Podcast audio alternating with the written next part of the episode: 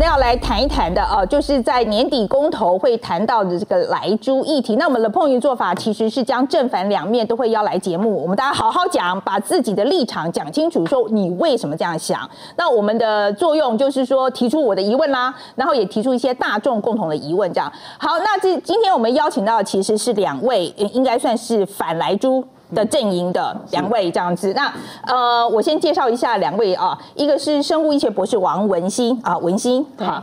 然后那个另外一位是民间反受精联盟的发言人李建成，主持人好，OK，你好，你好，好，那我想啊，现在我们在我在看的时候啊，呃，其实农委会啊，我们有整理了一些数字啊，就是从这些数字都是从农委会来的。比如说我在看的时候，我就看到就是说，比如说进口猪肉的数量已经减少百分之十啦，那猪价也很稳定啦，看起来没什么改变啊。所以我在看这个。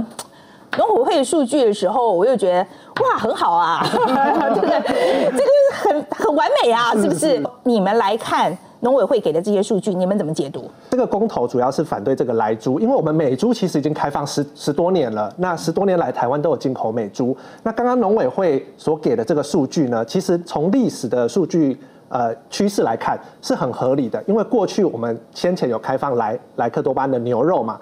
开放莱克多巴的牛肉是二零一二年马政府的时代，那那一年也是因为这个议题一抛出来，一定会引起社会很大的讨论跟争议，所以那一年的美国牛的进口就下降到历史新低。那去年的情况也是一样，因为去年呃有这个莱猪的开放的议题，所以大家诶在食安啊，在科学各个层面进行辩论的时候，美猪的进口量就迅速的往下降。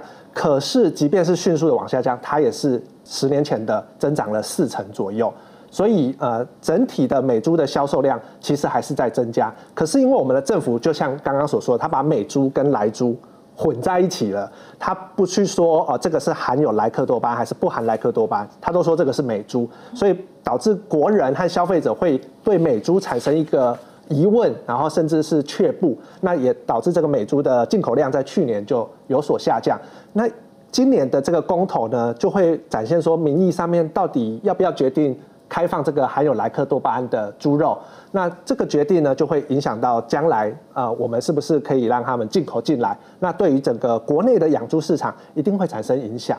因为国内的养猪市场目前还是有受到啊保护的。那如果呃含有莱克多巴胺的猪肉，它的总体生产成本是更低的，那进来之后，包含很多的加工市场。或者是猪内脏，做我们说猪杂碎的这些市场，都有可能会逐渐的被这个来猪所取代。那这这样的话，对我们国内的养猪农、猪农的产业来讲，都会有所损失。好，猪农这个事情是这样啊，可是我会觉得啊，就是说你今天呃，这是保护主义的这个一个政策的结果嘛？好，那我们。不能够把我们的猪农弄到不需要保护吗？我意思就是说，让他体质更健康一点，他在国际上有竞争力，这样不是更好吗？是，就说，所以我觉得保护主义的这个路线，对我个人来讲，我觉得不是长久之计啊，因为他这样保护了很多很多很多年以后，他不会进步啊。没错，但。刚刚有提到一个很重要的，就是我们现在还有讨论一个很大的议题，就是加入 CPTPP 或是呃 FTA 这些自由贸易的协定和组织。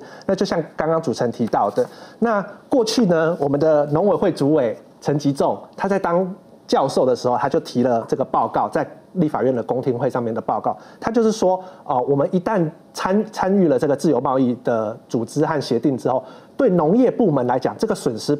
评估起来可能会有高达上百亿元的这个损失，这是陈吉仲那时候当教授的时候在立法院的报告。那为什么会有这个损失？就像刚刚主持人讲的，因为我们现在很多农产品是有受关税保护的，可是，一旦加入这个这个贸易组织之后，这些关税都要降到零，没有。那有一些配额也应该要取消掉。那长远来看的话，会把这个产业啊慢慢的去做正常化，或是呃转型。但是在那个呃开放的同时，这些农农畜业的群体也会遭受到很大的冲击，这是一定要去做评估和做配套的部分。那现在有没有给什么配套了？目前目前看起来，我们有没有看到配套在哪里？这个这个是一个非常大的方案，所以它里面现在当然农委会会说他们会拨多少钱，几百亿啊来去做这些事情。可是，呃，最重要的就是这里面有包含到食安的科学，有包含到呃产业的问题。它它的它所要做的配套是非常多的。像日本，他们为了加入这个呃 TPP 或者是签 FTA，他们也花了十几年、二十年的时间去去好好的去研究和讨论。所以我们现在呃只是可是我我我老实说，日本这个案子我不是很。觉得很好，嗯因为他们好慢，我我真的觉得他们这个这个这有一点慢这样子，而且他们这个 paperwork 是非常繁琐这样。对日本可能不是很好例子，有没有别的例子？因为英国很快啊，我是我记得英国不是很快吗？哦，英国在脱欧之后积极要加入那个 CPTPP，对对对也做得很快。可是他们坚持的东西是很坚持，所以包含说呃抗生那荷尔蒙、那种氯洗机和莱克多巴胺猪肉，即便英国现在要申请加入，他们还是不开放，还不肯就是不肯，对不肯？开放。就算它速度要很快，它还是对它这个是我就是不要这样子。没错，那为什么日本会很慢？因为日本对农业很重视，他们认为农粮那个粮食自己的那个主权很重要。那所有日本国民吃的东西要可靠，然后要从那个日本国内可以供给到一定的程度，所以他们在这这这点上面是很谨慎。好，那我我们再谈来文文心好了，文心你是医学方面的，好，那我们来讲一下那个莱克多巴胺这个东西啊，就是说我吃蛮多的，我住美国住很久啊，因为我我觉得我我吃蛮多的啊，尤其是牛肉，我真的我。我觉得没什么太大问题，所以当时那时候台湾在在炒这个东西的时候，我感觉上好像这没有不是大问题啊，而且我觉得加老比较好吃，比较嫩。呃，我我其实不是专家啦，我就是从一个消费者的角度来看的话，我觉得我觉得感觉上没有什么太大的伤害。然后另外一个，但是我的确不吃他们的猪肉。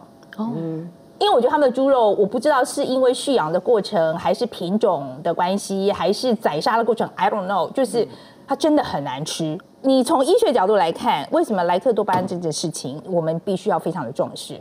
好的，哎，其实我们可以回顾一下，就是当时这个 Codex 通过的这个过程。其实他那时候呃是以六十九票比六十七票的这样的正赞成比上反对的这样的比数来通过的。也就是说呢，当时也有大概七国是属于弃权的状态。那我们来看看，这个是六十九比六十七，其实它就是显示这个议题是非常争议的，有。将近一半的人是反对的，一半多一点的人是赞同的。那为什么它会变成表决呢？因为这过去他们都是在 Codex 都是采共视觉，这个议题一直都是 controversial 的，就是完全是呃很难有一个定见定论的，所以才会在那一次进行了一个表决。那它其实。这一份报告里头，它的参考文献呢，是除了这个一些先进的一些呃 Codex 公布的准则的年份是比较新的以外，其他的参考文献都没有在一九九二年以后的科学文献了。所以呢，这一份的健康风险评估报告，它只有针对心血管相关的。风险来做评估，但是我们也知道，这里头将近也十年，这十年科学的进展是非常的突飞猛进，包括检测的技术也是精进的。它甚至都没有南瓜，就是呃，美国在后来呃农业部跟普渡大学所做的研究报告，也是显示猪只在吃了莱克多巴胺这个添加物之后，对猪只的影响。我觉得对大部分消费者来讲，比较重要的应该是对人的影响。没错所以我们在这方面，就过去十年里面，其实你可以跟我们讲一下，你最最顾虑的是什么，好不好？好，因为呃，我们知道其实莱克多巴胺它是一个呃，在动物而言，它就是一个禁药，也就是说，台湾的猪是没办法不会吃到这一款药的，但是台湾的人竟然可以透因为食品添加的关系吃到这个药，那难道是猪不能吃的人来吃吗？那而且因为它在这个莱克多巴胺在研发的过程，其实就是猪不能吃的意思是它是用打进去的吗？它是添加在饲不能添加在饲料里头作为瘦肉的作用。那它是怎么样弄到猪身上的？哦，它就是拌在饲料里面，把它拌匀，然后猪吃，它就叫做食呃饲料添加剂啦。哦，OK，对，好好它不是直接治病吃药，而是添加在饲料。那它的产生的作用就是让它这个呃瘦肉增加，比较精实。那么猪农跟我们说，吃了这个莱克多巴胺的猪呢，走路就像呃很健美，所以他们。瘦肉精还有一个叫法叫做健健美。那其实猪农也跟我们反映说，在喂食这样的饲料添加剂的时候，其实过去台湾是有用。其实猪只也对就会出现很多对，比如说脾脾气比较暴躁、攻击。那当然啊，对，那我的每天吃肥肥肥滋滋的很舒服啊。对，我的意思是说，这个药它是在过去在研发的过程中间，就是没办法当做人类的用药，那也没办法作为动物的用药，所以我们没有办法在人体上进行人体试验。但是我们有很多的医学的研究是透过动物的实验来得知的。如果我们看到动物吃了这个样子的添加物之后，它会有情绪暴躁，然后攻击饲养人员的行为。如果我们看到了那么多的科学资料，对动物都有这样的影响，那动物都会这样的，难道我们不会心生警觉？我们还要把呃，虽然它没有办法是坐在人身上，对对对对，文心。可是听你这样讲的时候，我就马上有一个疑问，就是这是动物实验，对。可是我们有没有针对人体做的实验呢？就是说，我们我我觉得这样可能会更直接一点。好。目前世界上就是只有一份由美国他们药厂支持所做的一个人体实验的报告，那是由六个白人男性所做的报告。其实那个报告的结果，其实欧盟他是持反对的态度，因为他认为六个人的人体试验，而且他是白人男性。其实我们可以发现很多。他的结论是什么？他的结果应该是 OK 啦。哦，他结论是 OK，六个白人的报告可是 OK，但是他们认为说这个报告没办法代表，因为我们做一个人体试验，少说大概也是三十六十个人起跳，那你又没有根据人种、性别、年龄来做区分，其实个体的差异是非常大的。但是欧盟就是因为这六个人报告没有办法定出一个叫做 NOEL，就是可呃没有办法。找到一个可以影响的那个值，所以他没有办法从 NOEL 的值去定定 ADI，就是每人每日可以食用的安全剂量。那如果没有这个剂量，也就没有办法推估我们最大的 M，呃，就是最大的容许残留剂量啦。所以欧盟是基于健康的损害是没有办法回复，是基于一个预防性的原则。哈，因为我们也是知道预防胜于治疗，等到你受伤了、损害了再去补弥补话。再多的钱也是于事无补，所以他们是采用预防性的原则来禁止了瘦肉精肉品的进口。好，那我了解了。那呃，我当然希望将来会有更好的 study 哈，可以支持不管不管是就是告诉我们到到这个东西到底有什么研究，就人真的吃了有什么研究。但不过目前听起来比较像呃 inconclusive，就我觉得还没有结论，对不对哈？我觉得这个这样讲公平嘛？哈，对对，还没有还还没有一个确定的结论。好，那那。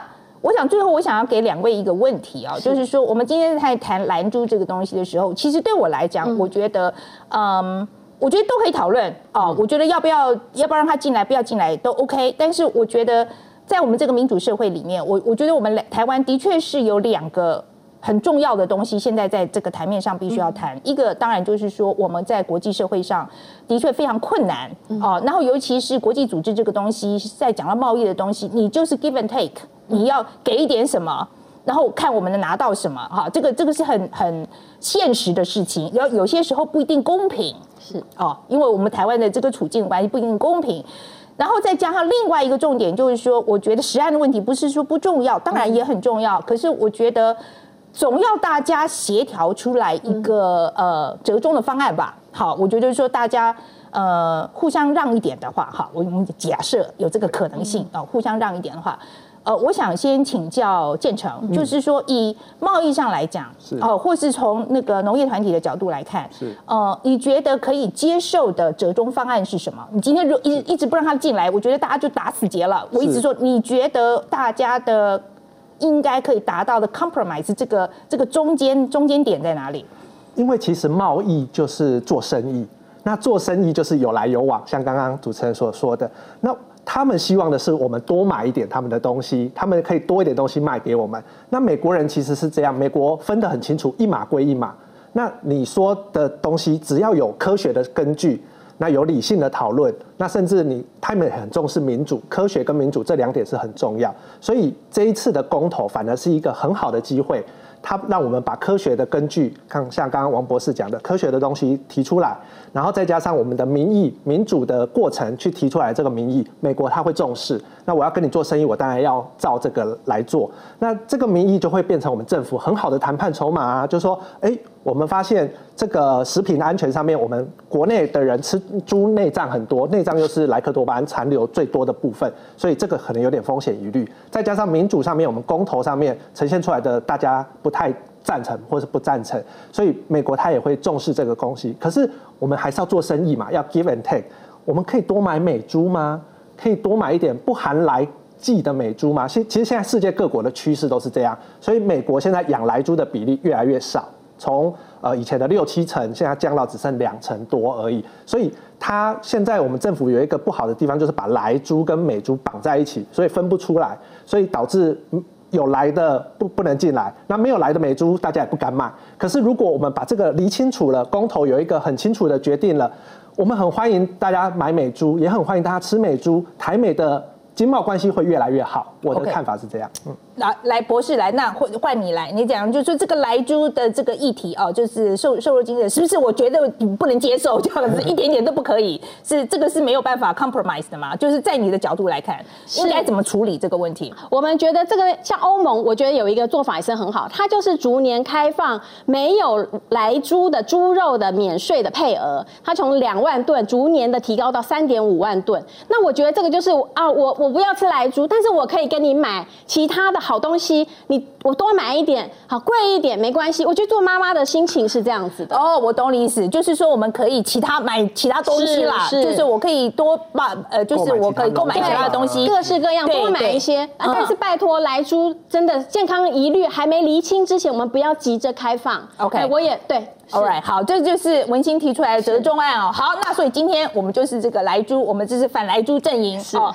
他们的想法我们。将来哦，应该是过两天还是明天？我现在不确定哪一天。总而言之，我们会邀请到，就是是呃，就是他们认为来住没有问题的这一边。OK，好，那今天这是今天的 point，非常谢谢两位，谢谢主持人，谢谢各位，谢谢。